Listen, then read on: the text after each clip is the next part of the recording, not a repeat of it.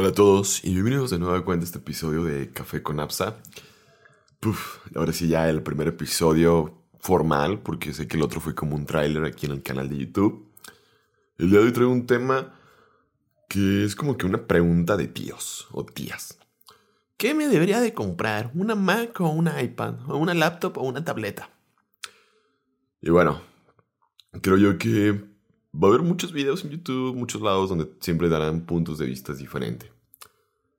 Pero mira, si quieres quitar este episodio y saber cuál es la respuesta, es evaluar cuáles son tus necesidades respecto a aplicaciones que vas a usar. ¿Cuánto lo usas en tu día a día? Y si una tableta con un teclado va a satisfacer todo lo que haces. Yo creo que si pudieras contestarte otras preguntas tú solo, de forma pues autodidacta, vas a saber realmente dónde te encuentras parado y qué necesitas hacer. Ya la cuestión presupuesto y todo el rollo, yo creo que si nos ponemos a hablar de presupuestos y situaciones y todo, pues nunca vamos a llegar a una respuesta concreta. Sin embargo, si tuvieras la oportunidad de hacer una muy buena inversión, con tus accesorios y gadgets necesarios de lo que puedes necesitar tanto para una laptop como para una tableta, podría ser las mejores herramientas de trabajo que pudieras tener. Y bueno, ahora sí ya, si decidiste quitarlo, adelante, no pasa nada. Si te decidiste quedar, yo el día de hoy me he preparado un cold brew. Lo dejé en la prensa francesa en la mañana, había olvidado el café. Fue a propósito, porque esa era la idea, hacerme un cold brew para ahorita en la tarde. Y sentarme a platicar aquí contigo respecto a qué temas, lo que te comenté en la intro. Y bueno, ahora sí empezamos. Respecto a qué aplicaciones voy a usar, obviamente en esto hay que pensar en, en un navegador de internet, en YouTube. Yo creo que es algo que todos vemos, en Netflix. Si nos damos un poquito más por la parte de entretenimiento, yo creo que cada quien va a tener servicios diferentes de streaming. Y podríamos evaluar si lo vamos a ver en la tableta o tenemos algún otro dispositivo específico para verlo. Smart TV, en este caso. Y la neta, por ejemplo, yo que siempre cuando estoy trabajando y todo el rollo, como no tengo mi monitor y mi laptop aquí conmigo, pues casi siempre una pantalla a veces para ver algún programa, una serie o un partido de la Champions cuando estoy como muy enviciado. Y en el otro monitor estoy trabajando. Y es como un rato estar como que aunque sea con los audífonos, pero estás como que volteando a ver qué pasó y todo el rollo, ¿no? Como un rato como de, de ocio para estarme distrayendo.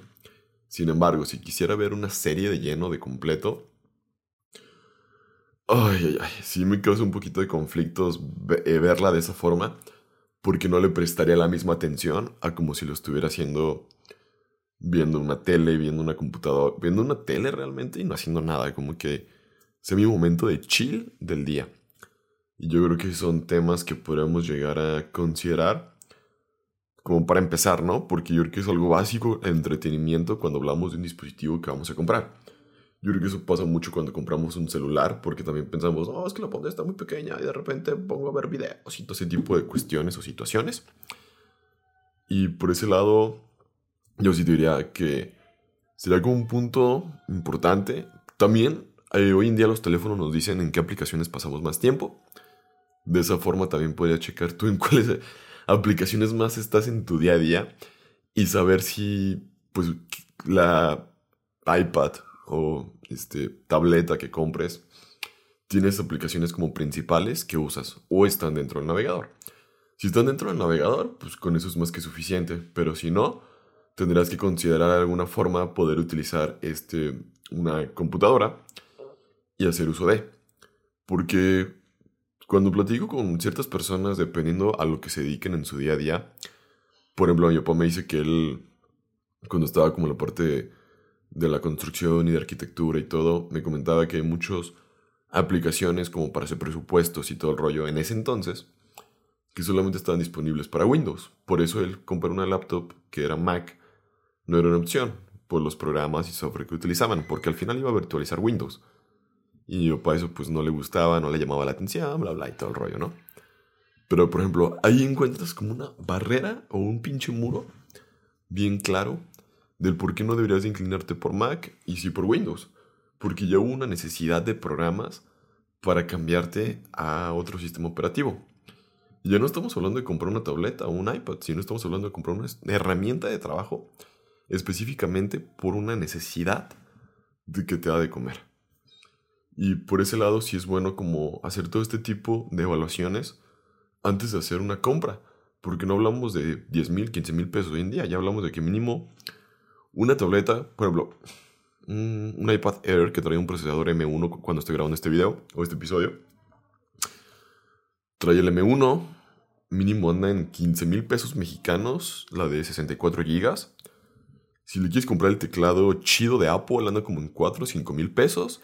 Más el Apple Pencil, estás hablando que vas a terminar gastando 6 y 3, 9 y 15, 24, 25 mil pesos mexicanos. Si quisieras comprar el Apple Care, te da como 28 mil. 28 mil pesos mexicanos. Y no quiero decir que sea una mala compra.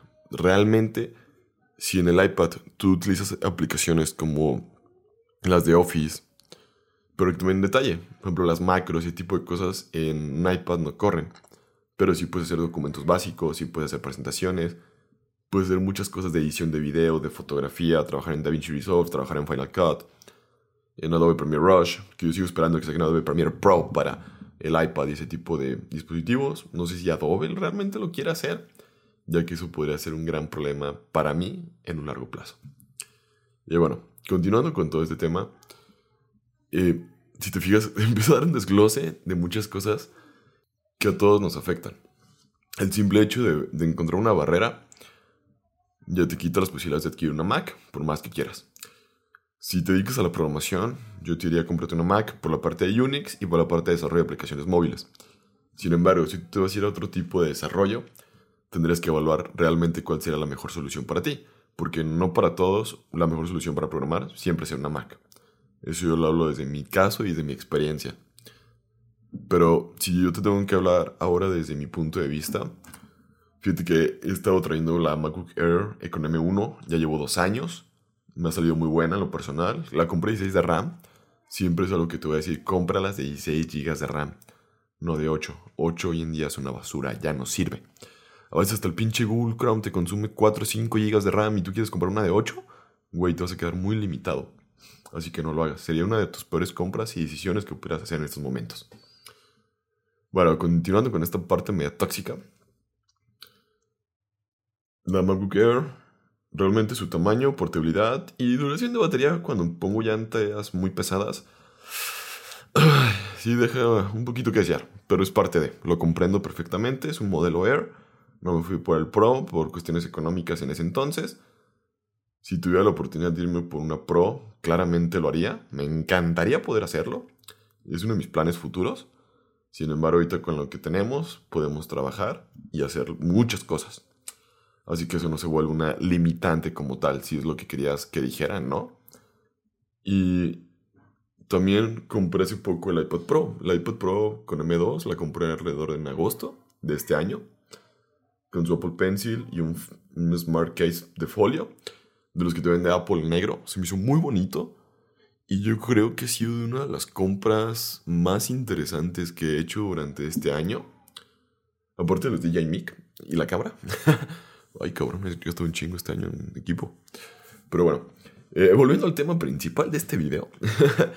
este, he encontrado que el iPad Pro me ha, ayudado mucho para tomar juntas, tomar apuntes, seguimientos, consumir contenido, crear. Eh, la no le he descargado aplicaciones como Facebook, Instagram, TikTok, porque no quiero que su uso principal sea para redes sociales.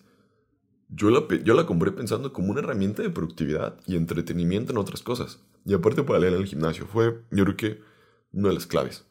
Leer. Y me ha ayudado bastante. Pero ahora que lo pienso, ha tenido mucho más uso de. El, a veces cuando tengo que tomar juntas y todo el rollo y necesito los dos monitores porque un lado tengo la parte de la aplicación web que estoy haciendo, en otro el código, en el iPad pongo ya mi, mi junta y ahí la tomo con los audífonos, estoy viendo esto, lo que hay, bla, bla. Y realmente lo hace muy práctico. Porque en vez de decir cuál me voy a comprar, lo vi como un complemento. No tanto de decirte esta o esta.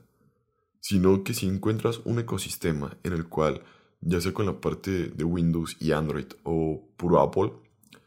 Y también por las aplicaciones que existen esta compatibilidad de que hoy en día puedes descargar literalmente cualquier aplicación en ambas tiendas. Eso te ayuda bastante. Yo te diría más bien, vete por las necesidades que tengas, el mayor uso y provecho que le puedas sacar y algo bien importante que a veces no nos dicen, qué compatibilidad tiene con tu celular esa compra que vas a hacer. Y bueno, de mi parte ha sido todo. Espero te haya gustado mucho este episodio de Café con Apsa. A mí me gustó bastante. Me siento muy bien por tocar este tipo de temas nuevamente. Y bueno, nos vemos en un próximo episodio. Muchísimas gracias a todos los que se quedaron hasta el final. Te mando un fuerte abrazo.